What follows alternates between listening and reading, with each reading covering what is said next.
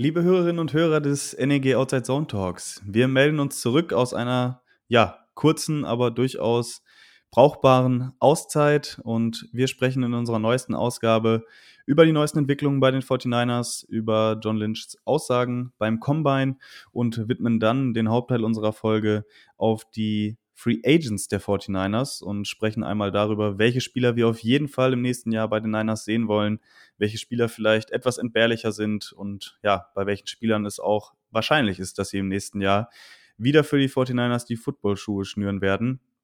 Und natürlich sprechen wir auch etwas über Jimmy Garoppolo und über die aktuelle Situation. Was sind potenzielle Trade-Partner? Ähm, was ist die Kompensation, die im Raum steht? Ja, viel Spaß bei der Folge und hört rein. Go Niners!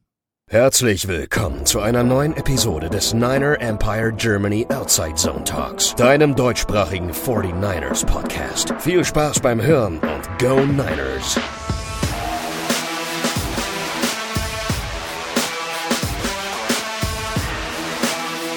Ja, hallo und herzlich willkommen zu einer neuen Ausgabe des NEG Outside Zone Talks. Ein paar Wochen sind verstrichen seit unserer letzten Aufnahme und unserer letzten Episode viel ist nicht passiert in der NFL. Es ist eine, ja, doch, ich würde sagen, recht angenehme, ruhige Zeit. So kurz vor der Free Agency und vor dem NFL Draft. Jetzt an diesem Tag, an unserer Aufnahme am Donnerstag, hat die NFL Combine gestartet. Und ähm, ja, wir dachten, das ist vielleicht mal kein schlechter Anlass, doch nochmal über die neuesten Entwicklungen bei den 49ers zu sprechen. Ähm, es kommt ja doch auch eine durchaus interessante Zeit jetzt auch auf uns zu, auch wenn kein Football gespielt wird drüben in Amerika. Ähm, Gibt es da doch einiges zu besprechen. Thema Free Agency, dann Richtung Draft werden wir sicherlich auch noch einige Ausgaben dann veröffentlichen. Aber ja, wir wollen erstmal über das sprechen, was in den letzten Tagen passiert ist. Und dafür habe ich zwei Gäste bei mir. Das ist einmal der Jan. Abend, Jan. Hi, Abend.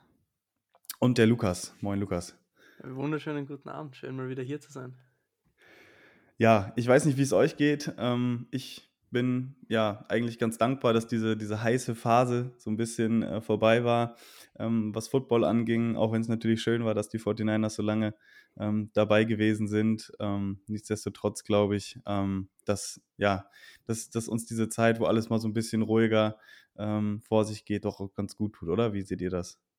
Ja, ich sehe es genauso. Es war eine sehr anstrengende Saison, denke ich mal, so wie jedes Jahr. Ähm, ja, wenn man arbeiten ist und zwecks die Spiele auch nachts dann alle gucken möchte, Urlaubsplanung oder mal ein bisschen später zur Arbeit geht oder mal die Nacht durchmachen ähm, mit dem Spiel länger und der glücklicherweise langen Saison auch für uns, ähm, hat man sich doch ja einige Stunden an Football reingezogen. Und ähm, da brauchen wir als Fan auch mal eine kleine Pause. Die tat uns, glaube ich, alle ganz gut. Aber jetzt so, so langsam kribbelt es auch schon wieder. Und ähm, wie du gerade auch richtig schon sagst, ähm, Combine geht es auch los. Und ähm, ja, die Gerüchte brodeln. So langsam kommt alles ins Rollen, denke ich. Also von Pause habe ich mir nicht viel genommen. Also ich stecke schon voll in der Draft Preparation und ich freue mich auf diese Zeit einfach. Das finde ich nach der Saison eine mega geile Zeit. Ich freue mich auch schon in der Saison auf diese Zeit. Und vor allem, wenn, was noch viel schöner ist, ist, wenn du die Playoffs miterlebst, wenn ein Team dabei ist. Also Daran könnte ich mich gewöhnen, jedes Jahr vielleicht noch zwei Wochen länger die Saison spielen und dann ist alles gut. Aber jetzt freue ich mich einfach auf eine spannende Free Agency. Für uns wahrscheinlich der Draft jetzt nicht so spannend ohne First Round Pick, außer es passiert noch irgendwas. Aber die Zeit ist einfach, die NFL schafft es einfach über das ganze Jahr spannend zu bleiben. Ja, Absolut. Ähm, ich muss sagen, mir tat es auch ganz gut.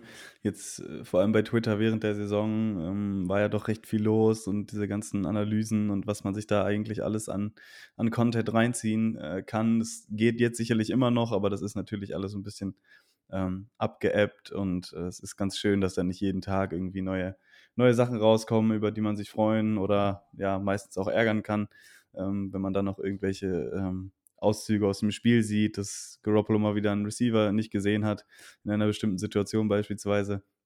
Deswegen war das für meinen Seelenfrieden, glaube ich, schon eine ganz gute Zeit. Ähm, genau, wir hatten gerade schon kurz äh, drüber gesprochen, NFL Combine jetzt in dieser Woche ähm, gestartet für die 49ers. Du sagtest es gerade, Lukas. Ähm, ja, vielleicht relevanter als sonst, vielleicht nicht so relevant, äh, je nachdem, wie viele ähm, Schlussfolgerungen man da äh, daraus ziehen kann. Noch vielleicht ohne First-Round-Pick aktuell. ähm, die 49ers mit dem ersten Pick erst spät in der, in der zweiten Runde. Ähm, da wird man schauen, wie gesagt, da werden wir sicherlich dann auch nochmal ähm, ja, gesonderte Ausgaben zu machen. Aber nichtsdestotrotz ist der Combine eben so die Zeit, ähm, ja, wo dann auch NFL-Executives aufeinandertreffen und dann doch auch mal vielleicht äh, ja, ein paar Sachen austauschen, was die Verfügbarkeit von bestimmten Spielern angeht. Ähm, deswegen äh, kann man da jetzt sicherlich ähm, von ausgehen, dass da auch die Trade-Gerüchte um Jimmy Garoppolo doch einiges an Fahrt aufnehmen werden. Und ähm, ja, lass uns doch darüber nochmal kurz sprechen. Wir haben es in der letzten Saison immer wieder verschoben, dieses Thema genau auf diese Zeit. Ähm, jetzt eben vor der Free Agency und vor dem Draft. Ähm, wir wollten nach der Saison drüber sprechen. Und ja, beim Thema Garoppolo ähm, einmal ganz kurz zu den Fakten. Ähm, wenn die 49ers ihn traden ähm, im neuen League-Jahr, dann sparen sie dadurch, glaube ich, über 20 Millionen an Cap Space ein. Ich hatte eben noch gelesen, ähm, dass wir jetzt auch vor dem 16. März, wo dann der offizielle Start des neuen Liga-Jahres ist, dass wir bis dahin auch eben unter dem Cap sein müssen. Aktuell sind wir, glaube ich, 4 oder 5 Millionen drüber. Also kann man bis dahin auch sicherlich nochmal die ein oder andere Vertragsanpassung oder vielleicht auch sogar eine Entlassung ähm, erwarten. Da kann man sicherlich gespannt drauf gucken.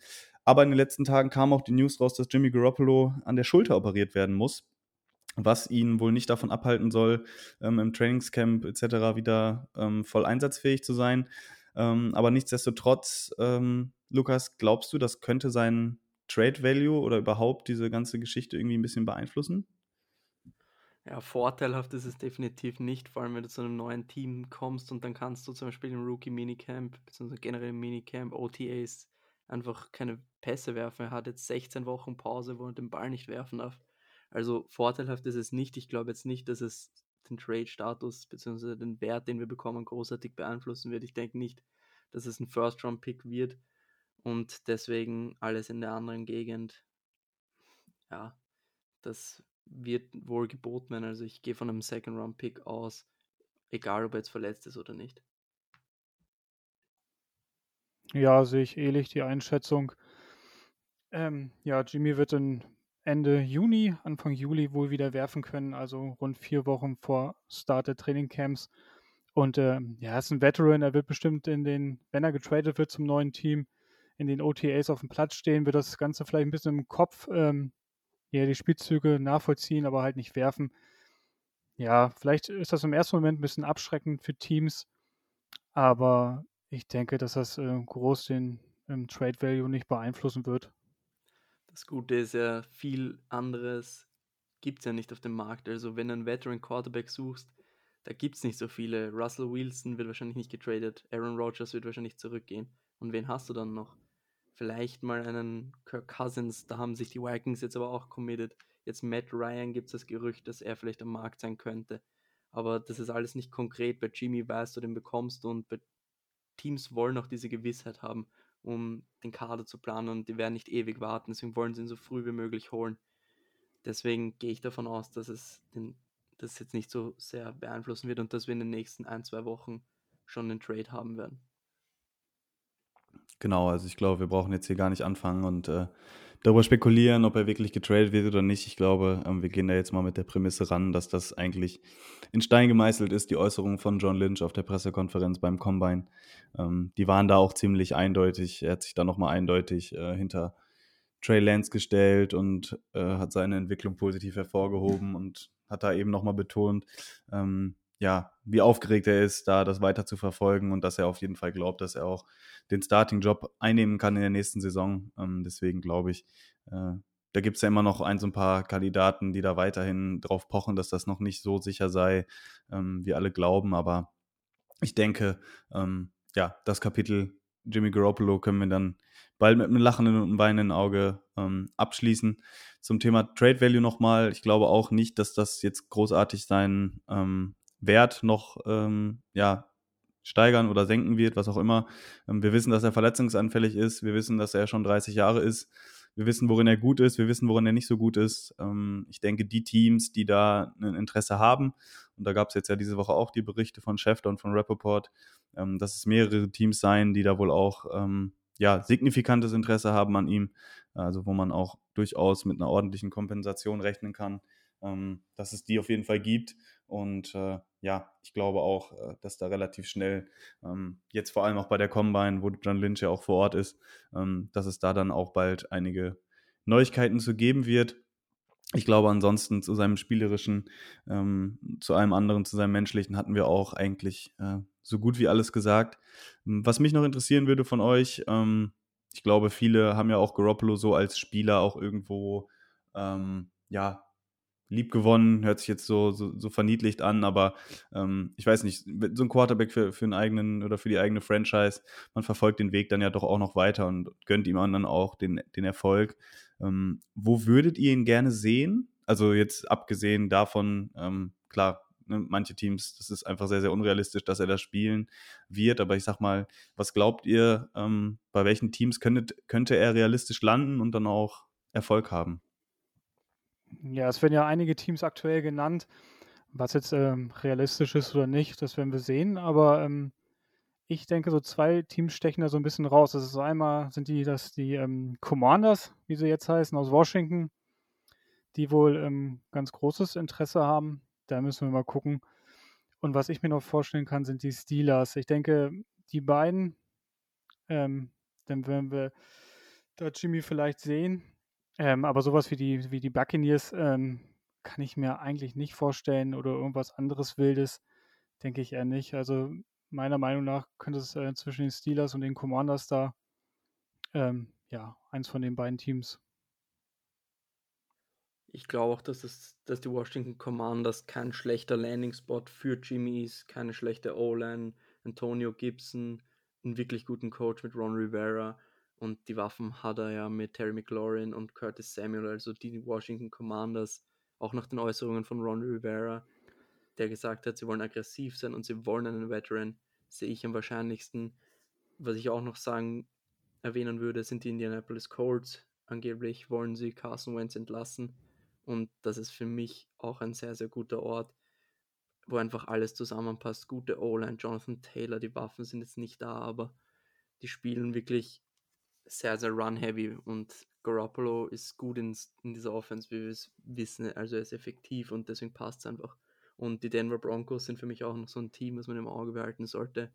Der neue Head Coach, ich habe jetzt den Namen nicht im Kopf, der Offensive Coordinator von den Packers, spielt auch ein ähnliches System wie Shannon, kommt ja auch aus dem Coaching Tree und würde deswegen auch Sinn machen. Aber am liebsten würde ich ihn eigentlich in Denver sehen, weil ich Denver eigentlich sehr, sehr sympathisch finde vom Team und ich denke, die haben auch ganz gutes Potenzial. Die Division ist jetzt halt nicht so schön für Garoppolo. Ja, die Teams hätte ich jetzt auch auf dem Radar gehabt. Ähm, für ihn. Ich denke auch, dass das so die Teams sind, wo er dann auch selber äh, sagt, dass, dass er da sich vorstellen könnte zu spielen. Ich denke, das wird auch sicherlich eine Rolle spielen, dass die 49ers da ihm jetzt keine Steine in den Weg legen werden, ähm, wenn sich die Angebote da jetzt nicht signifikant unterscheiden, dass er dann auch zu dem Team getradet wird, ähm, wo er dann auch hin möchte. Ich glaube, dadurch haben sich die 49ers ja auch in den letzten Jahren so ein bisschen ausgezeichnet. Ne? Das hat ja auch immer so eine gewisse ähm, Wirkung auf ja, Free Agents, die dann vielleicht auch sich entscheiden, ob sie zu den 49ers kommen oder nicht. Ähm, wenn man merkt, dass das Front Office da, ähm, ja, falls es dann irgendwann auseinandergehen sollte oder wenn es da um vertragliche Dinge geht, dass man da auch äh, entgegenkommend äh, sein kann. Ich denke, ähm, das spricht sich ja auch rum und ähm, ich denke, wie gesagt, dass, dass wir Garoppolo dann auf, auf jeden Fall bei einem Team sehen werden, wo er durchaus auch potenziell die gleiche Rolle ausfüllen kann ähm, wie bei uns. Und das sind eben genau die von euch genannten Teams. Ähm, Panthers hatte ich noch überlegt, aber ähm, ich glaube, mit der Sam Darnold-Situation haben sie sich da auch so ein bisschen ähm, ja, verkalkuliert, da jetzt noch so einen Quarterback mit einem hohen Capit äh, sich aufzubürden. Ähm, halte ich jetzt auch nicht für die beste Option, hatte ich aber auch noch im Kopf. Und ansonsten glaube ich schon, ähm, dass, dass da für alle Seiten eine gute Lösung gefunden wird. Ähm, ist natürlich dann auch äh, für die 49ers gut, seinen Capit äh, ja, wegzuhaben, sage ich mal in Anführungsstrichen, Trey Lance noch im äh, Rookie-Vertrag. Ähm, das wird sicherlich einige Möglichkeiten eröffnen. Und über die Möglichkeiten wollen wir auch gleich mal sprechen. Aber davor ähm, noch ganz kurz ähm, weitere äh, Informationen von John Lynch äh, beim Combine, das war ganz interessant. Da hatte er ähm, auch angesprochen darauf, dass Kyle Shanahan und der Coaching-Staff eben ähm, in Santa Clara geblieben ist, in der Team Facility ähm, und John Lynch eben nur ähm, mit einer Delegation rübergereist ist zum Combine. Ähm, da hatte John Lynch ganz klar gesagt, dass das auch darum geht, dass dadurch, dass man eben so viele Coaches verloren hat, ähm, dass man da auch äh, ja, dem neuen Staff so ein bisschen das Scheme eben näher bringen möchte, dass man dennoch ständig in Austausch steht. Er meinte, jeden Morgen, jeden Abend telefonieren die beiden, machen einen Zoom-Call. Ähm, also ich denke, da sollte man jetzt nicht zu viel reininterpretieren. Ähm, vielleicht noch ganz interessant äh, an, an der Stelle, 49ers hatten äh, letzte Woche zwei neue Defensive Coaches ähm, vorgestellt. Ähm, der eine ähm, Defensive Graduate äh, Assistant, Sony Rufus, ähm, der war vorher bei LSU, der soll Quality Control Coach werden. Und ähm, relativ interessant vielleicht, ähm, noch ein recht junger Coach, ähm, Ex-Safety Nick Sorensen, der soll auch als Defensive Assistant zu den 49ers stoßen. Der hat äh, in der NFL gespielt, ähm, neun Jahre lang, hat dann äh, 2013 bei den Seahawks seit 2013 gecoacht, hat dann letztes Jahr in Jacksonville trainiert und äh, wir hatten gerade auch kurz vor der Aufnahme schon drüber gesprochen. Das ist mal wieder so ein ja, so ein Typ, der aus diesem Gus Bradley Tree äh, kommt, Pete Carroll Defense, diese Cover 3 Defense, die die 49ers jetzt auch schon über einige Jahre ähm, spielen. Also ist das vielleicht so ein erstes Zeichen dahingehend, dass man da jetzt von seinem Defensive Scheme nicht unbedingt abrücken möchte, dass man da nochmal äh, Verstärkungen bekommen hat äh, aus, aus erster Hand, sage ich mal, ähm, seit 2013. Das ist ja, ist ja auch ungefähr seitdem beziehungsweise kurz vorher, seitdem da die legendäre ähm, Legion of Boom ähm, ja, sich formiert hat. Und äh, ja, das vielleicht in der Hinsicht ein erstes Zeichen. Dann auch ganz interessant, ähm, die Pittsburgh Steelers haben ähm, den Director of Player Personal von den 49ers, Ren Carthen, ähm, für die vakante ähm, General Manager Position interviewt. Und wie sollte es auch anders sein? Natürlich äh, würden die 49ers auch da wieder, ähm, weil er Minority ähm, Executive ist, ähm, weitere drei, äh, weitere zwei Drittrunden-Picks bekommen. Also ähm, auch da kann man sich vielleicht leise Hoffnungen machen. Ähm, ich weiß jetzt nicht genau, wie da der genaue Stand ist, äh, ob er da jetzt gute Chancen hat oder nicht. Ähm, aber zeigt einfach mal wieder, äh, wie begehrt da überhaupt auch die ähm, ja, Executives und auch Coaches der 49ers sind. Okay, ähm, ich weiß nicht, habt ihr da zu den Hirings und zu den Entwicklungen noch irgendwas, äh, was ihr loswerden wollt? Ansonsten würde ich sagen, ähm, wir sprechen mal über unsere Free Agents.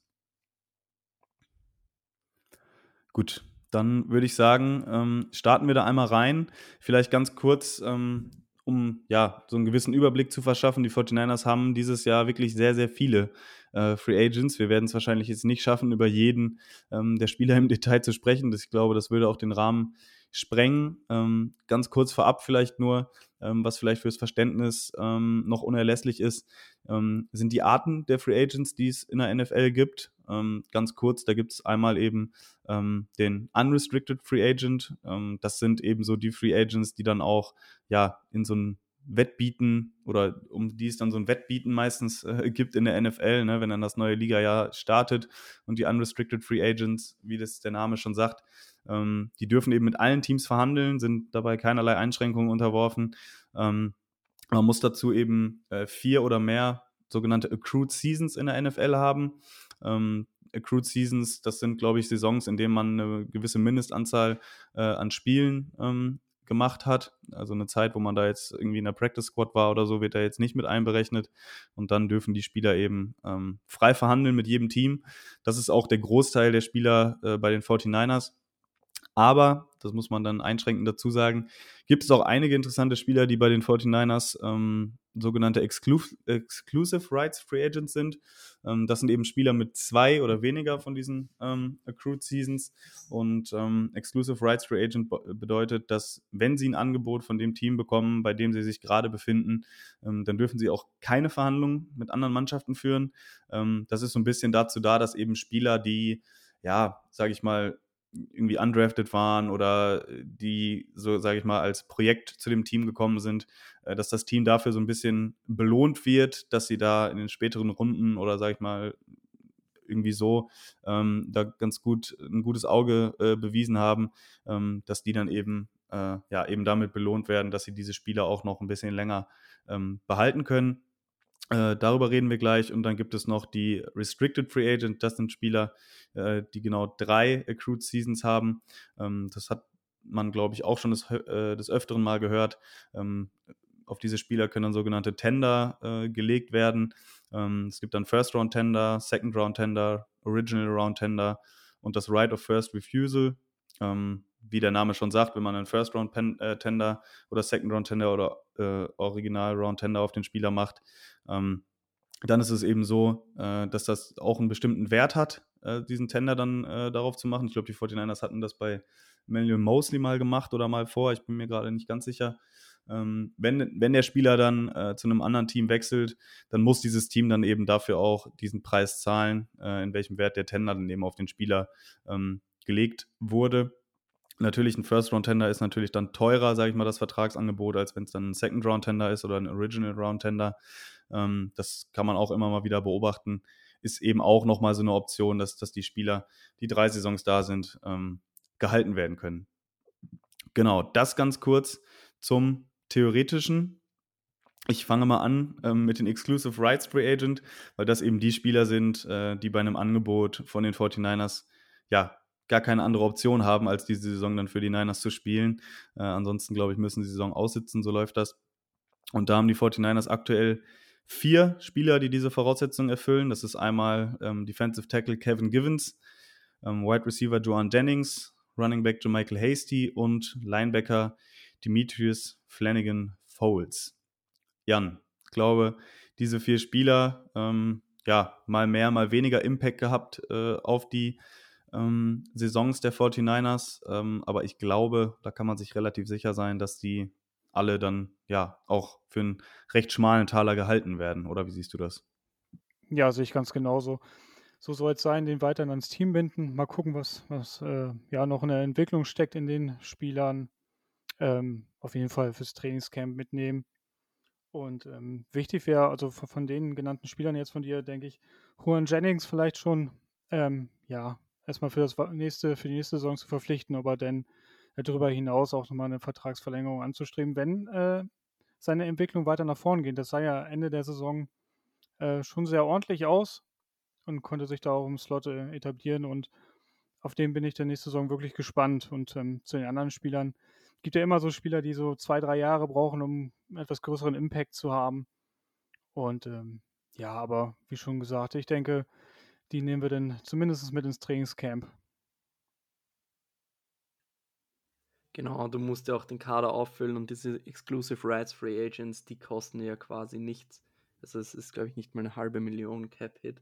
Und da sind auch ein paar gute Spieler dabei und vor allem auch Spieler für die Tiefe. Und diese, das ist einfach enorm wichtig, so Spieler für die Tiefe zu haben. Und du hast einen vergessen, Lars, und das ist Colton McKivitz. Und ich glaube, er hat gegen die Rams gestartet in Woche 18 und hat sich, glaube ich, bewiesen, dass er ein guter Ersatzspieler sein kann und dass man ihn auf jeden Fall nächstes Jahr mitnehmen sollte. Ja, genau. Also ich glaube, der größte Name von denen ist auf jeden Fall äh, Joan Jennings. Ähm, ist auch mit seinen 24,5 Jahren, äh, stand jetzt ähm, auf jeden Fall auch der jüngste von diesen Spielern. Sind alle noch äh, recht jung, alle unter 26. Ähm, also Hasty, Flanagan, Foles und Givens sind gerade 25. Jennings ist 24. Also ähm, da sieht man eben, ne, diese Accrued Seasons, da können natürlich auch noch nicht so viele ähm, angesammelt werden.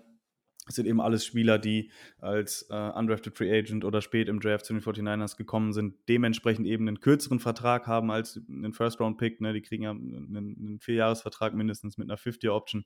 Das ist halt bei den späteren Picks dann nicht mehr der Fall und deswegen gibt es ja eben diese Möglichkeit, äh, dieser Exclusive Rights ähm, Free Agent. Ich denke, Jermichael Hasty als äh, Third-Round-Back, ähm, ja, mehr oder weniger äh, auch einen gewissen Value gehabt für die 49ers, ist aber, glaube ich, auch definitiv eine Position, wo man versucht, sich definitiv auch noch breiter aufzustellen. Äh, Kevin Givens für die Tiefe in der D-Line auch ähm, sicherlich Gold wert. Ich glaube, bei anderen Teams ähm, wäre er noch deutlich häufiger in der Rotation gewesen, hat er auch immer wieder Flashes gezeigt. Also da sind schon einige Spieler dabei gewesen. Ähm, ja, oder beziehungsweise eigentlich alle diese vier hatten mal ähm, auch, auch in der Saison Einsatzzeiten und dann auch äh, ganz gute Plays, auch Flanagan Fouls, ein guter Special-Teamer, äh, guter Backup-Linebacker, also ähm, denke ich, ist das ein No-Brainer. Äh, kommen wir mal zu den äh, Restricted Rights Free Agents. Ähm, da wird es schon, ja, zumindest an einer Personalie ähm, durchaus interessant. Ähm, und zwar Aziz Al-Shire, der ja diese Saison auch ähm, einen gewaltigen Sprung nach vorne gemacht hat. Ähm, mit seinen 24,5 Jahren auch noch äh, sehr jung. Auch da haben die 49ers die Möglichkeit, ihn in dem Fall mit einem Tender zu belegen. Die anderen beiden, äh, das sind Jake Brandle, das ist äh, ein Center, ziemlich häufig verletzt gewesen, glaube ich. Hat, glaube ich, auch die Saison, äh, die letzte, ähm, glaube ich, ein Opt-out äh, gehabt. Und dann ist es eben noch äh, Daniel Brunskill, der gefühlt auch auf jeder Offensive Lineman-Position schon gespielt hat. Was sagt er zu den dreien? Ähm, bei Al-Shire vielleicht sogar über einen Tenner nachdenken, Lukas? Oder wie würdest du das sehen? ähm, damit sich die Leute das mal vorstellen können, wie teuer zum Beispiel ein First Round 10 ist und ein Second Round 10, habe ich mir das mal rausgesucht. Also First Round 10 da wäre 5,5 Millionen an Cap Hit und ein Second Round 10 3,9 Millionen. Letztes Jahr waren wir beim Mosley in derselben Situation und haben uns dann dafür entschieden, seinen Vertrag um zwei Jahre zu verlängern und dafür seinen Cap Hit ein bisschen im ersten Jahr niedriger zu halten. Und ich könnte mir genau dasselbe bei Aziz Al-Shire vorstellen, weil wenn er jetzt eine große Saison spielt, dann wird er teuer. Und wenn du ihn aber jetzt verlängerst und ihm vielleicht, keine Ahnung, einen 10 Jahres, äh, einen 2-Jahres-Vertrag über 8, 9 Millionen gibst, zahlst du ihm im ersten Jahr zweieinhalb, sparst du schon mal 1,5 Millionen und dann den Rest im zweiten oder vielleicht in einem möglichen dritten Jahr. Also das würde für mich auf jeden Fall Sinn machen. Ähm, und zu Brunskill, ja, ich glaube, so einen O-Liner brauchst du einfach, der kann jede Position spielen. Hat letztes Jahr jedes Spiel gestartet, auch wenn er die Schwäche war, vermutlich in der Offensive Line. Also für mich auf jeden Fall. Er ist auf jeden Fall ein wichtiger Spieler für dieses Team. Er kann einfach alles.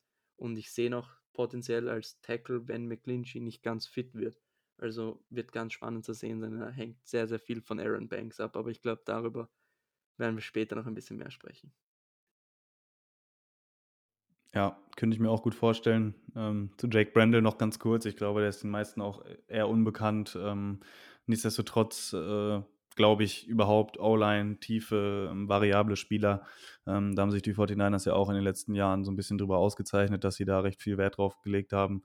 Und ja, Brunskill ähm, war ja, glaube ich, auch anders eingeplant. Ne? Also so als Swing Tackle, glaube ich, ähm, hätte er vielleicht noch mal etwas mehr zur Entfaltung kommen können. Sein Pech war dann, sage ich mal in Anführungsstrichen, dass er eben als Guard dann ähm, der Beste war, der da noch in Anführungsstrichen übergeblieben ist. Ähm, ist natürlich auch ein gewisser Wert. Ähm, das will ich ihm gar nicht absprechen. Ähm, aber ich glaube auch, wenn man upgraden möchte, ähm, dann wird man sich da auch vielleicht noch mal, noch mal genauer umschauen.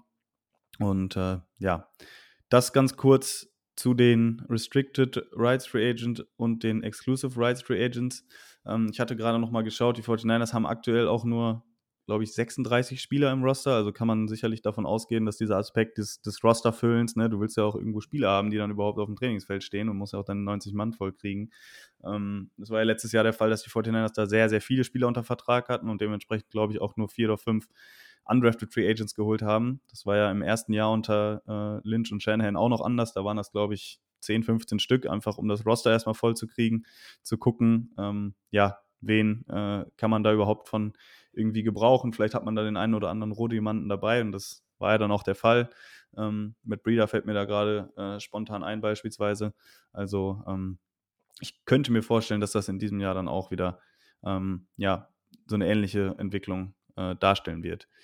Man muss aber Gut, sagen, dann, es zählen nur die 51 höchsten ähm, Cap-Hits gegen den Cap. Also die anderen 40, die dann zum 90-Man-Roster zählen, zählen dann nicht gegen den Cap, muss man ja, dazu sagen. Ja, genau, genau. Das wird jetzt auch dann äh, so sein, wenn, wenn die 49ers da äh, ja, am 16. März am Stichtag dann äh, ja, unter dem, äh, unter dem Salary Cap sein müssen und äh, da werden dann auch nur die Top 51 reingezählt, genau. Gut, äh, wie gesagt, dann würde ich sagen, kommen wir mal ähm, zu dem Brett, zu den äh, Unrestricted Free Agents. Äh, ich glaube, ich könnte jetzt alleine hier eine halbe Ausgabe ähm, füllen, ähm, wenn wir darüber reden, wer da jetzt alles bei den 49ers ähm, dabei ist. Äh, vielleicht kriegen wir es hin und kriegen jeden Spieler ähm, irgendwie unter. Ähm, ich nenne mal so ein paar Namen, die hier am Anfang der Liste stehen. Ne? Also Laken Tomlinson, äh, Starting Guard, hat da die letzten Jahre wirklich ähm, sehr solide abgeliefert. Jason Verrett, da hatte sich auch John Lynch jetzt äh, zu geäußert, dass man da durchaus interessiert sei, vielleicht noch einen neuen Vertrag abzuschließen.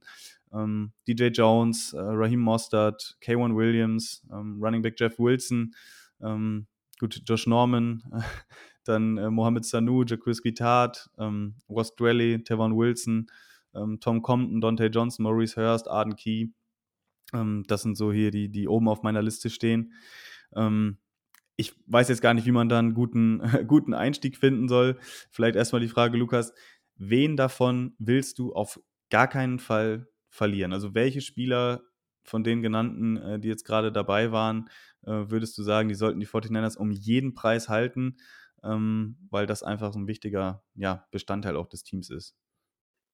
Ich finde es in diesem Jahr extrem schwer zu sagen. Also ich habe jetzt eigentlich nicht diesen einen Free Agent, wo ich sage, den will ich unbedingt halten, beziehungsweise den muss man halten. Du kannst natürlich argumentieren, Laken Tomlinson, sieben Jahre NFL-Karriere, nur ein Spiel verpasst, jedes, jedes Spiel war zuverlässig, wenig Fehler gemacht. Aber auf der anderen Seite sehe ich dann zum Beispiel einen Aaron Banks, den wir gedraftet haben. Und wenn wir jetzt zum Beispiel, also wir haben eigentlich seinen Ersatz im Team, der jünger ist. Und Laken Tomlinson hat jetzt die 30 auch schon erreicht. Also du kannst zumindest argumentieren, dass du das Replacement schon auf dem Team hast und schon ein Jahr das System gelernt hat. Natürlich kannst du auch sagen, Aaron Banks kann Right Guard spielen, aber das hätte er dann vermutlich im letzten Jahr gemacht, wenn er gut genug wäre auf Right Guard. Und Left Guard ist eine College-Position, deswegen ist es extrem schwer bei ihm zu sagen, ob man mit ihm verlängern sollte. Ich bin der Meinung, du brauchst Stabilität in der O-Line, du musst den Rookie Quarterback beschützen Deswegen wäre er so eine meiner obersten Prioritäten. Aber Jason Verrett wäre für mich sogar noch höher einzustufen, weil er ist für mich einfach so Low Risk, High Reward, wenn du ihm einen billigen Vertrag gibst. Also wenn er fürs Wettminimum spielt, kannst du von ihm, kannst du entweder er verletzt sich oder er spielt einfach auf Top 20 Cornerback-Niveau für das Wettminimum. Und das ist einfach so wichtig, solche Spieler, du musst einfach dieses, du musst einfach manchmal gamblen. Und bei ihm würde es auf jeden Fall für mich Sinn machen. Ja, ähm, für mich, ich habe eine relativ klare Nummer 1 von unseren Free Agents und das ist für mich Laken Tomlinson. Er hat äh, eine super Saison gespielt, ähm, spielt immer äh, seinen Stiefel runter, macht wenig Fehler. Ähm, klar haben wir mit Banks jemanden in der Hinterhand, wie du auch richtig sagst, Lukas, und der muss ausspielen. Also mein Tra äh, Traum-Szenario ist ja denn äh, mit Tomlinson weiterhin ähm, links, äh, Quatsch, äh, Left Guard und Banks halt Right Guard. Das wäre für mich so das Traum-Szenario. Äh, wenn Banks äh, endlich mal in seiner Entwicklung ein bisschen vorankommt, ähm, wurde ja auch von Lynch äh, mehr oder weniger jetzt mal ein bisschen angezählt. Ähm, aber ich hoffe, dass ähm, ja, mit Banks da eine Entwicklung kommt. Aber für mich nochmal ganz klar, Tomlinson die einzelne äh, Free Agency in der Liste, den äh, Vertrag zu verlängern. Aber ähm, ich weiß, wo du hingehen willst, Lukas, mit Verrett der wird jetzt leider durch seine Verletzung ähm, ja nicht äh, Unsummen verlangen, hat auch äh, kürzlich gesagt, dass er gerne zurückkommen möchte. Na klar, äh, nach dem Kreuzbandriss ähm, wird er nicht viele Angebote haben. Wenn er fit ist, ist er extrem gut. Das haben wir in der 2020er Saison gesehen. Und ähm, aber er hat sich jetzt wieder das zweite Mal das Kreuzband gerissen und ähm, geht jetzt auch schon auf die 30 zu und ja, wir sind halt eine Franchise, die auch äh, an Spielern hängt und das ist auch schön und das, ähm, das, dass die Menschlichkeit in so einem Business immer noch zählt, ähm, finde ich ähm, ja großartig. Aber irgendwann muss man vielleicht auch mal einen Cut machen ähm, und mal mit einem anderen Weg einschlagen. Aber ähm, da schauen wir mal, wie sich das jetzt alles entwickelt. Aber bei Verrett können wir vielleicht noch eine Ausnahme machen und ähm, der wird vielleicht ein bisschen mehr als das äh, Veteran Minimum unterschreiben. Und ähm, wen ich auch noch ähm, oben sehe, ist äh, DJ Jones, der auch einen riesen Schritt gemacht hat. Ähm, wir ähm, haben alle das Play vor Augen gegen die Rams zu Hause, ähm, wo er den ähm, Fake Field da, da liest und wie ein Linebacker denn äh, von Sideline zu Sideline sp äh, sprintet und den Tackle macht. Aber auch so ein super Jahr gespielt. Und ja, da haben John Lynch und äh, Konsorten einiges zu tun. Und ja, damit ähm, müsste, ach, wenn ich gerade meine Liste so angucke, wen ich noch sehr interessant finde, ist äh, Trent Sheffield, der ganz gut mit, mit ähm, Trey Lance harmoniert hat. Den würde ich auch gerne nochmal äh, nächste Saison sehen, um zu gucken, wie da die ähm, Harmonie äh, weiter ausgebaut werden kann. Man muss natürlich auch sagen, es ist sehr, sehr viel Theorie, was wir da sagen. Also es geht dann auch wirklich um Zahlen und können wir uns diese Spieler leisten und wollen wir auch genau in diese Position investieren, weil ich könnte mir vorstellen, dass wenn wir, also dass wir nicht beide Laken Tomlinson und DJ Jones halten können, weil einfach beide recht teuer sein werden. Bei Laken Tomlinson wird es dann so gegen die 10 Millionen gehen, bei DJ Jones nochmal so um die 7 Millionen, schätze ich jetzt mal. Und so viel Cap Space haben wir jetzt nicht. Momentan stehen wir natürlich mit minus 4,5 Millionen da. Jimmy, ja, ich weiß, 25 Millionen. Aber es geht dann auch noch darum, das Roster aufzufüllen. Das kostet dann halt auch immer mal wieder da eine Million, da eine Million. Und die Draft Class, die dann nochmal 8 Millionen oder sowas kostet. Also es ist sehr, sehr viel Theorie. Ich bin auch bei dir, DJ Jones, extrem wichtiger Spieler gewesen, aber da sehe ich auch eben, wo spielt denn Javon Kindler? Wenn DJ Jones, wenn du jetzt DJ Jones bezahlst und du hast Eric Armstead inside. Also irgendwo musst du auch für ähm, Javon Kindler einen Platz finden und ich sehe deswegen ist nicht so wahrscheinlich, dass wir DJ Jones zurückholen werden. Ja, vielleicht noch ein Argument, was für DJ Jones spricht. Ne? Er ist halt schon jetzt nicht unbedingt so der äh, Prototyp, äh, Three-Down äh, Defensive Tackle. Also ähm, so für den ersten und zweiten äh, Versuch ist er da wirklich ein hervorragender Runstuffer und hat auch gegen den, gegen den Pass da immer mal wieder seine Momente dabei. Ähm, sehr athletischer Spieler, ein bisschen anders heißt. Ähm, da ist halt die Frage mit 27, ne, sicherlich will er da auch jetzt äh, seinen ersten großen Vertrag äh, unterschreiben. Ähm, ist halt die Frage, wie groß ähm, der Markt dann auch ist für ihn. Ne? Also ich kann mir schon vorstellen, dass man ihn jetzt nicht ähm, als höchste Priorität ansieht, dass man da eben guckt, wie sich der Markt so ein bisschen entwickelt. Ähm, das hatten wir ja auch äh, gesehen bei Jaquaski Tat beispielsweise letztes Jahr. Hm, der hat ja auch lange ähm, oder es hat verhältnismäßig lange gedauert. Ich glaube, erst nach ein, zwei Wochen oder so hat er dann einen neuen Vertrag fürs Veteran Minimum bei uns unterschrieben. Ich könnte mir vorstellen, dass das so die Möglichkeit ist, wie man, wie man einen DJ Jones beispielsweise halten kann, ne? dass man ihn mal den Markt austesten lässt. Und wenn er merkt, okay, ähm, es sind nur Teams da, äh, wo ich jetzt nicht unbedingt den größten Erfolg haben kann, ähm, wo es dann von der Gesamtsituation irgendwie einfach nicht passt, ähm, dass er dann, dann noch, doch nochmal auf die 49ers zurückkommt, die dann ja sicherlich auch für den richtigen Preis gewillt sein werden, damit ihm auch, weiß ich nicht, ein Dreijahresvertrag, A, äh, weiß ich nicht, ja, 14 Millionen oder so auszuhandeln.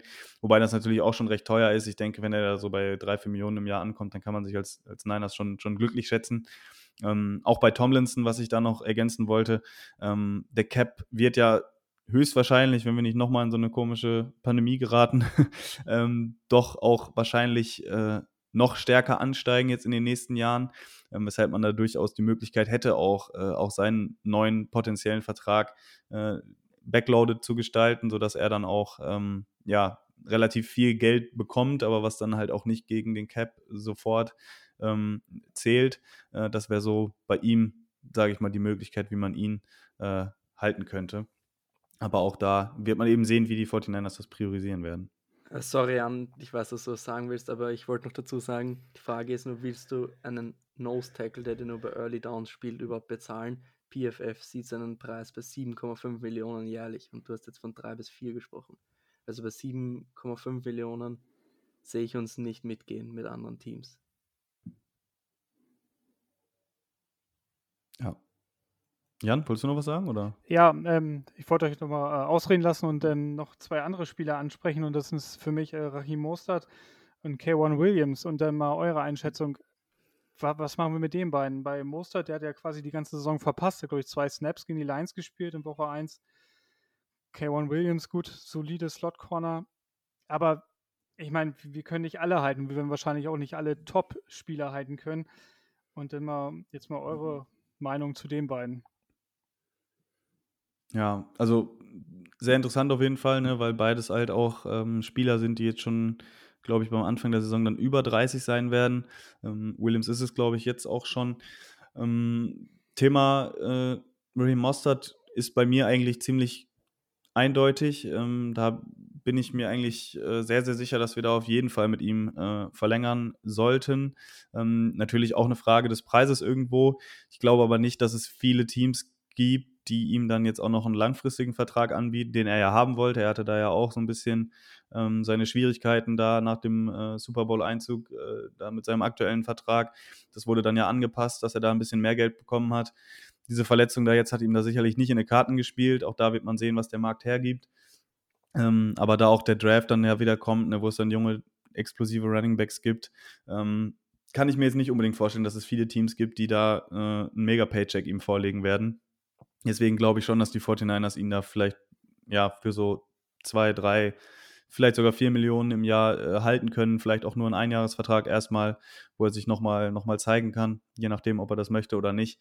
Ähm, aber ich bin da sehr, sehr klar auch, weil ich schon glaube und sehe, dass, dass er da dieser Offense doch noch eine andere Dimension gibt. Diese, dieser Breakaway-Speed, ähm, den hat, glaube ich, so keiner. Nicht nur bei den 49ers, sondern auch in der NFL ist das glaube ich, schon fast einmalig für einen Running Back. Äh, gleichzeitig noch diese Power dabei. Ähm, leider eben etwas verletzungsanfällig. Ähm, sonst äh, hätten wir auch in dieser Saison an ihm äh, wieder sehr, sehr viel Spaß gehabt. Ähm, aber ich glaube auch, dass, dass diese Position, und auch wenn immer gesagt wird, dass bei den 49ers die Running Backs auch eigentlich mit irgendwelchen Walmart-Verkäufern besetzt werden können, ähm, dass er für dieses Scheme wirklich fast der perfekte Fit ist, weil er von allem was mitbringt und einfach in diese Löcher dann auch immer reingeht, noch Yards After Contact macht und wenn er dann mal wegbricht, dann ist er auch wirklich komplett weg. Äh, also das ist schon eine Dimension in einem Spiel, ähm, die uns auch so ein bisschen gefehlt hat, fand ich in dieser Saison. Und wenn er dann als, als komplementärer Back zusammen mit Elijah Mitchell oder so ähm, auflaufen kann, äh, ja, also das, glaube ich, graut es jetzt schon den Defensive Coordinator in der NFL vor. Ähm, ich glaube auch, dass Kyle Shanahan da so denkt und hoffe, dass wir ihn mit ihm verlängern werden. Ähm, anderer Punkt, Quan Williams äh, war jetzt immer ein sehr verlässlicher Nickelback. Ähm, auch da ist es eben so, dass er wie bei DJ Jones eben auf einer recht speziellen Position eben spielt, eben auch nur exklusiv da eingesetzt werden kann, eben als Nickelback. Ähm, hatte jetzt diese Saison auch immer mal wieder Probleme ne, mit, mit Fade-Routes, äh, so Slot-Fades, die dann so auch auf, auf die Außen gingen, ähm, wo er sich dann häufiger mal hat schlagen lassen. Ähm, war jetzt in dieser Saison auch, glaube ich, seine schlechteste Saison laut PFF ähm, bei den 49ers und auch in seiner gesamten NFL-Karriere, meine ich. Ich glaube, irgendwo in den 60ern war er da gegradet. Ähm, ja, also könnte ich mir schon vorstellen, dass man, dass er da irgendwo ähm, entbehrlich wird, aber auch da wieder die Hoffnung oder auch die Vorstellung, dass wenn er da jetzt nicht so den allzu großen Markt hat, und das war die letzten Jahre so, also Nickel Cornerbacks äh, sind zu Spottpreisen fast schon äh, weggegangen, hatte ich das Gefühl, ähm, dass wenn er da sieht, dass, dass er da jetzt nicht so den allzu großen Markt hat, dass er da dann eben in die Defense zurückkehren möchte, wo er jetzt auch äh, stark geworden ist und wo er auch seine Stärken zeigen kann. Ähm, kann ich mir aber auch vorstellen, dass die 49ers da äh, ja einen anderen Weg einschlagen und da irgendwie ähm, sagen, wir wollen uns auf der Position verjüngen ähm, mit einem Rookie oder so. Oder anderweitig gucken, dass man da der Free Agency vielleicht zuschlägt. Also ähm, Mostert auf jeden Fall ein dickes Jahr von mir. Ähm, bei Quan Williams, ja, wäre ich jetzt nicht böse drum, wenn er am Ende weg ist, ähm, was jetzt seine Leistungen für die 49ers gar nicht schmälern soll natürlich. Ja, ich bin da ähnlicher Meinung. Ich denke einfach, wir müssen auch ein bisschen jünger werden in der Secondary. Also vor allem, wenn wir jetzt Ward haben, vielleicht Tat zurückholen und ihn, dann haben wir drei Spieler, die über 30 sind und jedes Mal diese Einjahresverträge und am Ende der Saison musst du jedes Mal hoffen, dass du ihn resignst und die Verletzungsanfälligkeit steigt auch einfach im Alter. Also jünger werden auf der ähm, Nickel-Position wäre für mich auf jeden Fall eine Priorität. Vielleicht sehen die Coaches ja auch Diamodo Lenore auf der Position. Ich sehe es ehrlich gesagt nicht. Also, wer weiß, was wir machen. Es gibt definitiv Optionen, entweder im Draft oder einfach in der Free Agency. Ich habe da ein paar Namen, zum Beispiel Chris Harris Jr. von den Chargers, Desmond King, DJ Reed kennen wir wahrscheinlich noch zu gut, also viele kennen ihn noch. Und es gibt auf jeden Fall Alternativen und ja, bei, bei Ray Mostert bin ich genauso bei dir. Das ist genauso einer wie Verrett, du wirst ihm nicht viel zahlen und wenn er fit ist, dann kriegst du richtig viel raus und wenn er nicht fit ist, ja, dann geht da einfach zwei, drei Millionen flöten, aber eben nicht viel und solche Spieler brauchst du. Wenn die funktionieren, dann das wäre ideal. Ja, also es ist auch so ein Punkt ne, mit diesem Verjüngen. Ähm, man hat es ja diese Saison schon und auch davor die Saison, ne, da sind wir in die Free Agency reingegangen mit, äh, mit der Prämisse, so ja, wir müssen unsere eigenen Spieler halten. Ähm, das ist ein gut funktionierendes Team. Ähm, jetzt vor dieser Saison hatte man da ja schon so ein bisschen Skepsis entwickelt, so ja, ist jetzt vielleicht auch der Zenit dann irgendwann erreicht mit diesem Core, sage ich mal, muss man sich da vielleicht schon jetzt schon neu orientieren und ja, ein Jahr später stellen wir uns halt die gleichen Fragen. Ähm, die Spieler sind noch mal ein Jahr älter geworden. Ähm, klar kann man argumentieren, die wollen jetzt es nochmal allen zeigen, ne? nochmal um, um den Ring ähm, kämpfen. Andererseits kann man sagen, gut, es steht sowieso irgendwo eine Zeitenwende ins Haus, ne? jüngerer Quarterback, ähm, der nicht proven ist. Äh, also äh, vielleicht gibt es auch einige Veterans, die sagen, gut, wir, wir wollen mal oder wir wollen jetzt nochmal zu einem richtigen Contender in Anführungsstrichen, wo die Voraussetzungen vielleicht noch ein bisschen ähm, ja, potenziell sicherer sind, als, als es in San Francisco der Fall ist. Ähm, deswegen könnte ich mir auch vorstellen, dass die 49ers da in die Richtung gehen, aber ähm, ich denke, da wird man definitiv eine gute Mischung finden. Eine andere Positionsgruppe, wo wir auch ähm, noch mehrere Unrestricted Free Agents haben, die in dieser Saison uns äh, wirklich nicht viel gekostet haben, äh, aber durchaus ja schon recht präsent waren, sage ich mal, ähm, ist die D-Line. Äh, das hat uns ja über Jahre jetzt ausgezeichnet, dass wir auf dieser Position eine unheimliche Tiefe hatten. Also, dass es da auch viele Spielertypen gab, die verschiedenste Positionen bekleiden konnten. Und äh, mit unserem D-Line-Coach äh, Chris Kotcherek da wirklich den nächsten Schritt gemacht haben und auch äh, ja nicht nur potenziell angedeutet haben, sondern auch wirklich ähm, zu besseren Spielern geworden sind. Und äh, ich rede da einmal von Arden Key, ähm, Defensive End, ich glaube, diese Saison 6, 7 Sacks oder so gehabt, äh, auch einige Big Plays äh, in wichtigen Momenten dabei gehabt. Äh, Maurice Hurst, Defensive Tackle, leider recht häufig verletzt gewesen. Und eben Jordan Willis, ähm, glaube ich, noch, noch sehr präsent, äh, sein, sein Puntblock ähm, gegen, die, gegen die Packers. Und auch in der D-Line hat er immer mal wieder von der Edge äh, mit seinem Speed äh, einen ganz guten Eindruck gemacht. Ja, Lukas, wie siehst du ähm, die drei? Wen würdest du da sagen, äh, würdest du gerne behalten und bei wem ist es ja realistisch, den zu behalten?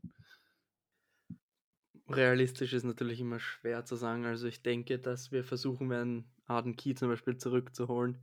Aber ich denke auch, dass man ein bisschen in die Vergangenheit, schaut einfach in die Vergangenheit und zum, ich, zum Beispiel einen Carry Hyder hat man auch geholt und dann war er plötzlich Sack Leader und ich weiß nicht, hatte 10 Sacks oder sowas. Hast einfach aus irgendwas rausgeholt. Deswegen denke ich, dass die Coaches werden versuchen, Arden Key zurückzuholen für einen gewissen Preis. Wenn der mehr will, dann werden sie ihn nicht zurückholen. Also ich denke, da gibt es eine Schmerzgrenze und man sollte ihn auch meiner Meinung nach nicht unbedingt zurückholen. Ich würde da viel lieber Maurice Hurst fürs Wettminimum holen, als wenn dass du jetzt drei bis vier, fünf Millionen für Arden Key zahlst.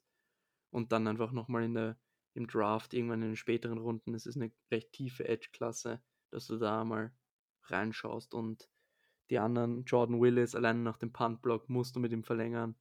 Und ja, Maurice Hurst hatte ich schon und da hatten wir auch noch Cantavis Street noch nicht erwähnt. Den würde ich auch gern zurückholen. Hatte auch einige gute Snaps gegen den Run und gegen den Pass. Also wir haben schon einiges an Tiefe da und ja, ich, wir schaffen es jedes Jahr aus unter Anführungszeichen schwächeren Spielern viel rauszuholen und ich denke deswegen sollte man nicht unbedingt das große Geld für Arden Key bezahlen. Ja, gehe ich auch damit. Ähm, zu Adenki, ich denke, ein Angebot werden wir ihm schon vorlegen. Dann muss er entscheiden, was er möchte. Kann sein, dass er denkt, oh, jetzt bin ich der Superstar und mach mir erstmal die Taschen voll. Soll er es machen? Halten wir ihn nicht auf, aber ihn da dann irgendwie mit Geld zuschütten in unserer Situation halte ich auch für falsch. Ich denke, die Angebote ja, wird er bekommen der, aus der Liga und dann denke ich mal, ähm, wird er auch gehen bei Maurice Hurst. Ähm, ja, ist einfach mega schade, dass er kaum gespielt hat durch seine ganzen Verletzungen. Und auf den war ich echt sehr, sehr gespannt als Defense Tackle. Und man weiß auch nicht, was mit Kinlaw ist. Ne? Soll wohl ganz gut aussehen in seinem Rehab, aber dann weißt du auch nicht, wie er sich dann entwickelt. Ich denke, Maurice Hurst kriegst du noch relativ günstig. Ähm, den sollte man zurückhören, äh, zurückholen. Und ähm, sonst äh, John Willis, denke ich, ähm, haben wir ganz gute Karten. Auch äh, Ominu, den wir von den Texans geholt haben, hat ja auch noch ein Jahr Vertrag. Und ähm, ja, wenn wir dann noch im Draft ähm, da in den späteren Runden oder in den mittleren Runden, je nachdem, äh, dann auch auf Edge was machen, dann denke ich mal, sind wir auf der Positionsgruppe denn schon ganz gut aufgestellt. Über eine Personale, die wir aber sprechen sollten in der D-Line, ist Samson Ebukam. Wenn wir ihn entlassen würden, würden wir 6 Millionen Dollar sparen an Salary Cap. Er hat momentan einen Cap-Hit von 8 Millionen. Bevor ich meine Meinung dazu sage, würde ich gerne eure Meinung dazu wissen. Würdet ihr ihn halten? Würdet ihr mit ihm verlängern? Oder würdet ihr ihn vielleicht sogar traden oder cutten? Oh, schwierig. Also ähm, ich habe mir schon ein bisschen mehr Impact von ihm gewünscht in der Saison. Am Ende sah es ja schon ganz okay aus, sage ich jetzt mal, wenn ich das so richtig im Kopf habe. Aber das sind natürlich schon Millionenzahlen, die uns ja Stand jetzt, je nachdem, was mit Jimmy passiert ähm, und ähm, ob wir noch Verträge umstrukturieren können, ah, schwierig. Ähm, wenn jetzt jemand kommt und uns da irgendwie, ja, Picks anbietet oder einen Pick anbietet, den wir gebrauchen können, kann man auf, zumindest mal drüber nachdenken. Und Cutten, ja, 6 Millionen sparen ist natürlich schon mal nicht schlecht. Gerade wie schon erwähnt in unserer Situation. Ah, ist aber schwierig. Ähm, ja, wie schon gesagt, den einzig großen Impact hat er jetzt so für mich nicht gehabt. Ja, also bei Ebocam ist es interessant. Also von den Rams hatte man da ja auch ähm, jetzt nicht so viel Positives gehört, als wir seine Verpflichtung ähm, bekannt gegeben haben. Ähm, ich fand ihn gegen Ende der Saison schon deutlich besser oder verbessert ähm, als noch zuvor. Ähm, sein großes Plus ist halt, dass er recht selten verletzt ist und einfach sehr durable ist und äh, da dann auch äh, ja, eine gewisse Konstante ähm, reinbringt irgendwo. Ähm, ist ja so ein bisschen auch als Linebacker äh, einsetzbar. Er ist halt auch noch recht jung, ich glaube 25 oder 26 erst. Ähm, deswegen kann ich mir nicht vorstellen, dass wir ihn abgeben wollen. Also jetzt sei es via Trade oder auch ähm, via Entlassung. Ähm, ich könnte mir viel mehr vorstellen, äh, dass wir ähm, bei ihm äh, ja möglicherweise dann den, eine Verlängerung anstreben und den Vertrag dann irgendwie so ein bisschen restructuren, ähm, dass er irgendwie noch ein Jahr oben drauf kriegt und das Ganze dann irgendwie so ein bisschen nach hinten verschoben wird. Ähm, ich glaube, ein Cut wäre so das, das Äußerste, ne? also wenn man per Trade da was reinbekommen kann. Ähm, ich weiß jetzt nicht, was man für ihn für einen Wert äh, ja, veranschlagen äh, könnte. Ähm, was so dieses Geld angeht, ne, wenn man sich das jetzt anguckt, 6, 7 Millionen, die er jetzt äh, im Schnitt bekommen hat über die zwei Jahre, ähm, ist das ja, glaube ich, auch so die Region, in die so ein Aden Key reingehen würde. Wenn man die beiden vergleicht, würde ich schon eher sagen, dass es mir lieber wäre, wenn wir Aden Key behalten. Also wenn das jetzt, wenn man das darüber irgendwie ähm, verrechnen kann, dass man sagt, gut, wir werden Airbocam irgendwie los und können dafür Key halten. Ähm, da würde ich schon sagen, das, das fände ich, glaube ich, ganz gut. Ähm, aber ich glaube nicht dran, ähm, dass wir ihn abgeben, aber ich glaube auch nicht daran, dass er mit dem gleichen Vertrag, äh, mit dem Capit da von 8 Millionen ähm, bei uns in den Büchern stehen wird. Also kann ich mir nicht wirklich vorstellen. Das glaube ich nämlich auch. Also irgendwas muss passieren. Ich glaube nicht, dass du 8 Millionen, es ist auch nicht sein Wert, wenn wir ehrlich sind. Also ihr habt jetzt gesagt, er hat gute Spiele gehabt, er hatte gute Raps, er hatte wichtige Plays, aber er ist diese 8 Millionen einfach nicht wert. Und ich persönlich würde es so machen, also ich würde ihn entweder entlassen und dann die, ähm, die Ford gleich hinterher, dann hast du gleich mal um die 8, 9 Millionen und dann würde ich einfach in die Free Agency schauen und dann einfach investieren. Es gibt zum Beispiel einen Spieler, den ich gern sehen würde und das ist Hassan Reddick von den Carolina Panthers davor bei den Arizona Cardinals. Er spielt immer, hat immer Outside Linebacker gespielt, ist aber ein Speed Rusher und ist richtig gut in den letzten zwei Jahren 11, 6 und 12,5 und hat in seinen fünf Jahren NFL ein Spiel verpasst und das war wegen Covid. Und er ist einfach ein richtig guter Spieler und den kriegst du für so 11 bis 13 Millionen jährlich. Und wenn du dann schon mal 8 Millionen durch die beiden hast, 5 Millionen für ihn, wäre jetzt nicht so ein schlecht, schlechtes, schlechter, schlechte, nicht so ein schlechter Preis, finde ich. Und den könntest du auch, der ist auch jung, den könntest du gleich mal für drei Jahre binden. Also das wäre so eine Idee von mir. Ja, Hassan Reddick und äh, Ziele in der Free Agency, ähm, denke ich, können wir auch nochmal äh, gesondert dann, dann drüber sprechen, ähm, wenn es die Zeit erlaubt, ähm, dass wir da vielleicht nochmal in einer, in einer Episode jetzt äh, vor der Free Agency, dass wir da vielleicht nochmal so ein paar Spieler vorstellen, die durchaus in Frage kämen. Ich denke, ähm, vor allem in der D-Line, ne? also das ist jetzt ja auch so ein bisschen, glaube ich, auch rausgekommen, ähm, darüber, dass wir in den letzten Jahren da viel ähm, gemacht haben in der Tiefe und ähm, kann ich mir schon gut vorstellen, dass man sich da auch anderweitig umschaut. Ähm, war ja mit Carrie Hyder ist da jetzt so das, das Paradebeispiel, sage ich mal, ne, dass, dass der eine super Saison hatte, dann ähm, was natürlich überhaupt nicht verwerflich ist, dann auch nochmal einen größeren Vertrag bei den Seahawks unterschrieben hat und da jetzt dann auch gar nicht mal so gut funktioniert hat. Ähm, glaube ich, verübelt ihm jetzt irgendwie keiner. Ähm, aber ist natürlich auch ein Weg, äh, ja, den man sich bei anderen Spielern vorstellen könnte. Ähm, beispielsweise auch nochmal äh, DJ Jones oder so, ähm, dass das immer ein Aspekt ist, ne, den die Spieler wahrscheinlich auch noch äh, im Hinterkopf haben, dass sie wissen, okay, in diesem Scheme funktioniere ich, in diesem Scheme kann ich gut aussehen. Und ähm, ja, vor allem bei den jüngeren Spielern ist das wahrscheinlich so ein Zwiespalt, okay, äh, unterschreibe ich jetzt nochmal einen großen Vertrag oder spiele ich jetzt hier noch ein, zwei Jahre und, und zeige mich und äh, kriege dann vielleicht nochmal einen, äh, einen dickeren Vertrag. Ähm, das wird sich sicherlich, sicherlich zeigen. Okay, Thema D-Line würde ich sagen, ähm, was die Free Agents angeht, äh, können wir dann insoweit abhaken. Äh, mein Take noch zu Arden Key, ich glaube auch, dass es ähnlich laufen wird. Also ich könnte mir gut vorstellen, dass er, ähm, weil eben Edge Rusher auch sehr beliebt sind, ähm, mit seiner Qualität, äh, dass er da ja einen Vertrag angeboten kriegt, wo wir dann wahrscheinlich sagen, das liegt über unserer Schmerzgrenze. Leider Gottes. Ähm, aber ja, das muss man dann auch positiv sehen. Wir haben ihn äh, für ein Sportgehalt bekommen dieses Jahr. Er hat eine super Production daran gemessen äh, uns gebracht. Also ähm, ja, glaube ich, muss man dann auch, äh, auch mal so bewerten und dann ähm, ja, die Spieler dann auch ziehen lassen, ähm, wenn es dann soweit ist.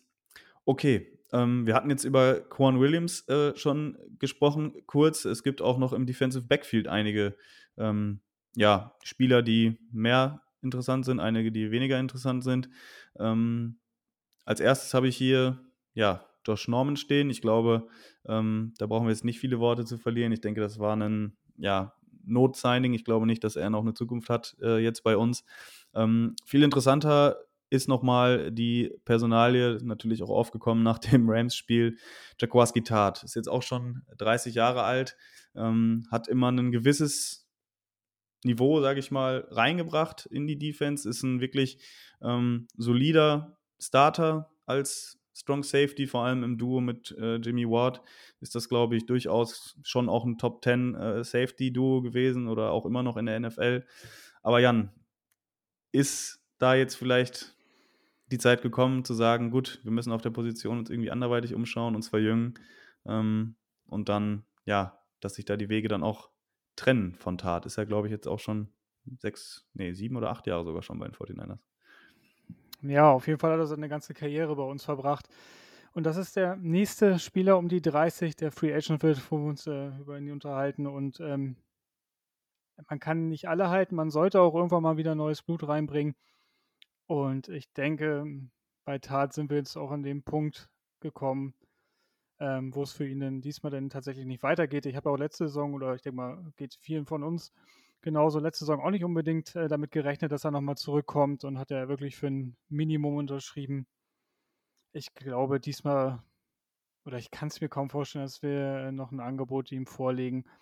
Ähm, und dann vielleicht mit Hufanga gehen, dann noch einen in einer Free Agency holen, etwas jüngeren, weil wir haben jetzt schon über Mostert, äh, Kay Williams geredet, um die 30 und Barrett ähm, um die 30 und irgendwann müssen wir auch mal sagen, hey, ne, wir müssen uns auch ein bisschen verjüngen, mal neues Blut reinbringen. Auch ähm, wenn er schon mit, mit, ähm, mit Jimmy Ward hinten, äh, Safety Dude, die kennen sich ja schon seit der Highschool. Ich glaube, die haben sogar in der Highschool schon zusammen gespielt. Und ähm, ja, die sind natürlich eingespielt ohne Ende. Und aber dennoch, ähm, da muss man so langsam mal neue Ideen reinkriegen. Und ich denke, Tat wird denen zum Opfer fallen. Ja, du hast das angesprochen mit dem Alter. Also für mich ist es auch schwierig. Ich habe es vorher gesagt, jedes Jahr diesen Einjahresvertrag und mehr wird Tat nicht bekommen. Das ist einfach schwierig. Für mich muss es jetzt einfach irgendwas sein, was auch in den nächsten Jahren funktionieren kann. Also entweder du, du gehst mit Tat für einen richtig billigen Vertrag und gehst dann vielleicht in der zweiten Runde ein bisschen hoch und holst dann Safety. In den letzten Jahren die Zweitrunden Safeties haben ja alle nicht ganz so schlecht funktioniert. Wenn ich jetzt auf Antoine Winfield, Jeremy Chin, und Trevor Murray, Seven Raiders zurückblickt, da waren schon ziemlich gute Spieler dabei, einfach weil die Position nicht die wichtigste ist und deswegen auch gute Spieler dorthin fallen. Also wenn, bin ich der Meinung, musst du mit Tat gehen und dann einen draften oder du schaust dich einfach anderwertig in der Free Agency um, da gibt es ein paar gute Spieler. Ich glaube, die Safety-Position ist mit die am breitest aufgestellte Position in der Free Agency. Ja, was er dann auch wiederum dafür spricht, dass Tata jetzt auch nicht den allzu großen Markt hat, hatte er letztes Jahr schon nicht. Ähm, hat jetzt keine schlechte Saison, aber halt auch keine überragende Saison gespielt. Ähm, hatte einige gute Plays dabei, äh, Hustle-Plays, wo er dann noch wichtige Tackles gemacht hat ähm, und, und, einen Touchdown gesaved hat. Aber eben auch nicht diese, diese Big Plays, ne, die man sich dann vielleicht mal von seinen äh, Defensive Backs erwartet. Und das ist sowieso ein Punkt. Ähm, Turnover, Interceptions, äh, was das angeht. Also die 49ers jetzt seit Jahren, ähm, seitdem äh, Kai Shannon und Joe Lynch da sind, auch ähm, ja, im unteren Drittel der Liga anzusiedeln. Ähm, das war, glaube ich, in einer Saison okay. Das war in der Super Bowl-Saison.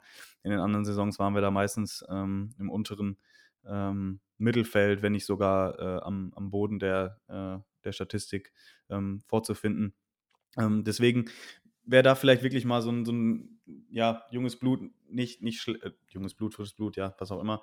Ähm, Blut vielleicht ein bisschen der falsche Begriff, aber ihr wisst, was ich meine, ähm, dass da auf jeden Fall mal neue Personalien reinkommen, die auch eben diese Ball-Skills haben, die da so ein bisschen diese ja, Explosivität auch mit reinbringen. Ne? Also du hast gerade schon Spielertypen genannt, die mir auch alle bei den 49ers gut gefallen haben. Mir ist der Taylor Rapp noch eingefallen von den, von den Rams, der auch, glaube ich, ein zweiter oder drittrunden-Pick war.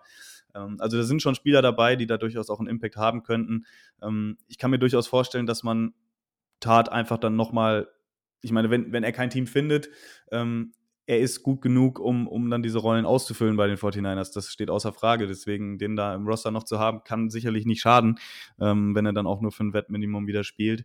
Ähm, aber grundsätzlich, äh, wenn wir darüber reden, sollte man auf der Position jetzt mal gucken, versuchen, sich ja, neu aufzustellen. Tavares Moore haben wir auch noch, der von seinem Achillessehnenriss zurückkommt und da wohl auf einem ganz guten Weg ist. Dann ist die Zeit, glaube ich, spätestens jetzt gekommen, weil ich glaube, die gleichen Diskussionen haben wir im letzten Jahr auch schon geführt. Und ähm, ja, deswegen wäre ich da jetzt auch nicht böse drum. Äh, ist natürlich ein Top-Typ, ne? Jan, du hast es gesagt, ganze Karriere bei den Niners gespielt. Das sieht man dann ja auch immer äh, nicht so gerne, wenn die, wenn die Spieler dann auf einmal plötzlich irgendwie ein anderes Jersey überstreifen oder so. Aber gut, letztendlich ist die NFL ein Geschäft und ähm, ich denke, er wird das dann auch sicher ähm, verstehen können. Aber ich halte es jetzt auch nicht für ausgeschlossen, dass wir, dass wir ihn behalten. Ähm, anders sieht es aus bei Tevon Wilson. Der war ja diese Saison auch äh, mehr so ein tiefen Signing während der Saison. Der ist auch äh, Free Agent nochmal. Ich glaube auch, dass es da jetzt kein großes Interesse geben wird von beiden Seiten, noch diese ähm, Zusammenarbeit äh, ja noch zu verlängern. Ähm, wen ich hier noch als Safety gelistet habe, der aber ja auch als Linebacker aufgestellt wurde, ist ähm, Marcel Harris. Und äh, ich glaube, das ist auch noch, äh, ja, vielleicht ein paar Worte wert, äh, über den noch ähm, kurz zu sprechen. Seine Entwicklung äh, als, als Coverage-Linebacker war ja auch äh, ganz in Ordnung eigentlich. Ähm, glaubt ihr, den halten wir oder ähm, denkt ihr, der wird gehen gelassen? Tatsächlich glaube ich, dass er gehen wird, weil er einfach immer sehr viel im Special Teams gespielt hat und dadurch, dass unser Special Teams Koordinator jetzt bei den Bears ist, Richard Hightower, denke ich, dass er viele seiner Lieblinge für Special Teams mitnehmen könnte, unter Anführungszeichen. Haben wir auch letztes Jahr bei Sala gedacht, war dann im Endeffekt nicht der Fall, aber Special Teams Coaches haben, genauso wie Marken Socha, einer davon ist, diese Lieblinge, die sie gerne holen und ich denke, je nachdem, wer ein neuer Special Teams Koordinator bei uns wird, wird dann auch Spieler haben, die er kennt, die wirklich gut sind im Special Teams. Und du brauchst diese guten Special Teams Spieler einfach in jedem Team. Deswegen denke ich, wenn jemand aus dem internen Staff wirklich Special Teams Coach wird, dann könnte ich mir vorstellen, dass er bleibt. Aber wenn wir wirklich jemanden externen holen, dann eher nicht. Ja, grundsätzlich äh, finde ich Linebacker-Position ähm, kann ich mir schon vorstellen, dass wir ihn behalten, weil auf Linebacker sind wir tatsächlich gar nicht mal so äh, breit aufgestellt. Klar, Alshire und äh, Flanagan Foles werden ähm, wahrscheinlich bleiben, aber dahinter wird es halt schon recht dünn. Ähm, ich hatte jetzt auch nie das Gefühl, dass die 49ers jetzt außer äh, dem Signing von Quan Alexander, wo man dann ja im Nachhinein auch so ein bisschen auf die Fresse geflogen ist, ähm, dass man da äh, jetzt bislang nicht so viel investiert hat. Ich weiß auch gerade gar nicht, ehrlich gesagt, ob wir auch mal überhaupt einen Linebacker jetzt gedraftet haben unter ähm, Kyle Shannon und John Lynch, jetzt abgesehen von Fred Warner selbstverständlich. Ähm, das war schon relativ wenig. Die, hm? Jonas Griffith, den wir getradet haben letztes Jahr. Der war zwar ja, stimmt, stimmt. Der war undrafted, ne? Ja, genau. Also ich hatte schon das Gefühl, dass die 49ers darüber so versucht haben. Greenlaw war noch in der fünften Runde. Also man hat da jetzt nicht die, die ähm, das höchste Kapital für verwendet. Und äh, deswegen könnte ich mir vorstellen, dass man da die Schiene so ein bisschen weiterfährt. Und wenn man den Harris noch günstig verlängert kriegt, dass, dass der dann auch ähm, dem Team erhalten bleibt. Ähm, Thema Special Teamer, genau, Trent Sherfield hat der Jan schon angesprochen. Trenton Cannon ist auch noch äh, Free Agent, der ja gegen die Seahawks schlimme Gehirnerschütterung ähm, erlitten hatte. Ähm, war ja auch äh, Special Teams Ass, sage ich mal. Ähm, wenn man damit Mostert verlängert, äh, könnte ich mir schon vorstellen, äh, dass man Cannon auch noch behält, so als Gunner oder so. Ähm, war der jetzt auch äh, wirklich, ja, passabel, würde ich sagen. Ähm, auch da vielleicht die Möglichkeit, dass er da zu den Bears mit rüber geht mit Hightower. Glaube ich, war ja auch so ein kleiner Liebling ähm, von ihm. Und äh, ja, da muss man dann schauen, ähm, wie sich das ausspielt. Ähm, einen Namen habe ich hier noch stehen, äh, Richie James, äh, Wide Receiver, hatte jetzt ja auch eine schwere Verletzung. Ähm, muss man schauen, glaube ich. Jan, du wolltest noch was sagen? Genau, ähm, nochmal zurück zum Thema Linebacker. Und ähm, wir hatten tatsächlich jemanden, First Round Pick, Ruben Foster, hatten wir 2017. Und ähm, wer den Vergessen. noch, genau. Ähm, Das stimmt nicht, nein, nein. mm. Hm? Der muss aus dem Gedächtnis rausgestrichen werden. Ach so, ich wollte ihn jetzt wieder mit reinpacken ins Gedächtnis, weil ich folge den äh, jungen Mann aus Alabama nämlich noch äh, auf, den, auf Instagram, glaube ich. Und äh, ich weiß nicht, ob ihr das auch macht, aber ähm, in letzter Zeit ähm, rennt er gerne mit 49ers-Sachen durch die Gegend und postet irgendwie aus seiner 49ers-Vergangenheit ähm, einige Sachen. Und ähm, kommen natürlich die Gerüchte auf, ähm, ob wir ihm nochmal eine Chance geben, was ich mir nach seinem Vergehen, wenn ihr das noch in Erinnerung habt, ähm, seine Freundin da irgendwie durchs Hotelzimmer geprügelt, ähm, eigentlich solche Spieler nicht gerne wieder sehen möchte. Oder seht ihr das anders? Sind jetzt natürlich ein paar Jahre vergangen, 2017 gedraftet, ich glaube ein Jahr später entlassen. Und ähm, ja, ist das nur heiße Luft? Die, will er sich nur wieder ins Spiel bringen oder habt ihr das gar nicht verfolgt oder wie ist da eure Einschätzung? Also ich höre jetzt, höre das jetzt das erste Mal und ich kann mir nicht vorstellen, dass wir ihn zurückholen. Ich glaube, was wir gelernt haben in den letzten Jahren ist, dass John Lynch und Kyle Shanahan diese Problemspieler einfach nicht im Roster haben wollen und ich denke, das wird auch so bleiben. Vor allem, wenn es darum geht, jemanden zu holen, der jetzt keinen großen Impact machen wird. Wenn das jetzt wirklich ein Superstar ist, dann kann ich mir das vorstellen, aber wenn es dann um Ruben Foster geht, eher nicht. Ja, sehe ich ähnlich. Also ich glaube auch, seine NFL-Karriere ähm, war dann ja auch nach, nach seiner Verletzung da bei den, äh, ich glaube, da hießen sie noch Redskins, ich bin mir nicht sicher. Zwischenzeitlich Footballteam, jetzt Commanders, so. Ähm, ist, glaube ich, mehr oder weniger durch. Ähm, klar, meine Äußerung von eben muss ich da natürlich ein bisschen äh, revidieren. Die 49ers haben da mit Investments in Linebacker auf jeden Fall so ein bisschen sich äh, ja, verkalkuliert. Das kann natürlich vielleicht auch so ein Grund sein, dass man da so ein bisschen vorsichtiger ähm, geworden ist. Vielleicht hat man aber auch einfach nicht, nicht den Spielertyp äh, gesehen, den man, den man irgendwie haben wollte. Ähm, das kann natürlich alles sein. Ähm, ich mochte ihn als, als Spieler sehr. Also äh, seinen Pick fand ich auch äh, damals wirklich super. Das, ähm, ja, der hat auch viel Spaß mir bereitet äh, in der Phase, wo er dann äh, auch mal auf dem Feld stand, die zehn Spiele. Also, ähm, ja, hatte schon einen Grund, warum ich es vergessen hatte. Es ist äh, eine sehr traurige, ja, traurig ist, ist vielleicht auch das falsche Wort, aber es ist eben, ja, doof gelaufen für beide Seiten. Ähm, aber ich glaube auch, dass da, äh, ja, die Tür zu ist und er da nicht nochmal zurückkommen kann. Und äh, ja, wäre natürlich, wenn er die Qualität hätte wie damals, nochmal vielleicht auch eine andere Diskussion, aber ich glaube nicht, dass die 49ers das nochmal riskieren werden. Ein Mann, Okay. den wir nicht angesprochen haben, ist Dante Johnson. Und ich glaube, wir sind nach dieser. Ich wollte gerade drauf ansprechen, ja. Ich habe ihn Ja, auch noch auf ja. meiner Liste. ja, aber Rot umkreist, Ja, das- wichtiger Mann. ja. Und ich kann euch versichern, wenn das Trainingscamp anfängt, taucht dieser Name wieder auf. Da bin ich mir auch sicher. Und ich wollte sagen, ich würde ihn zurückholen.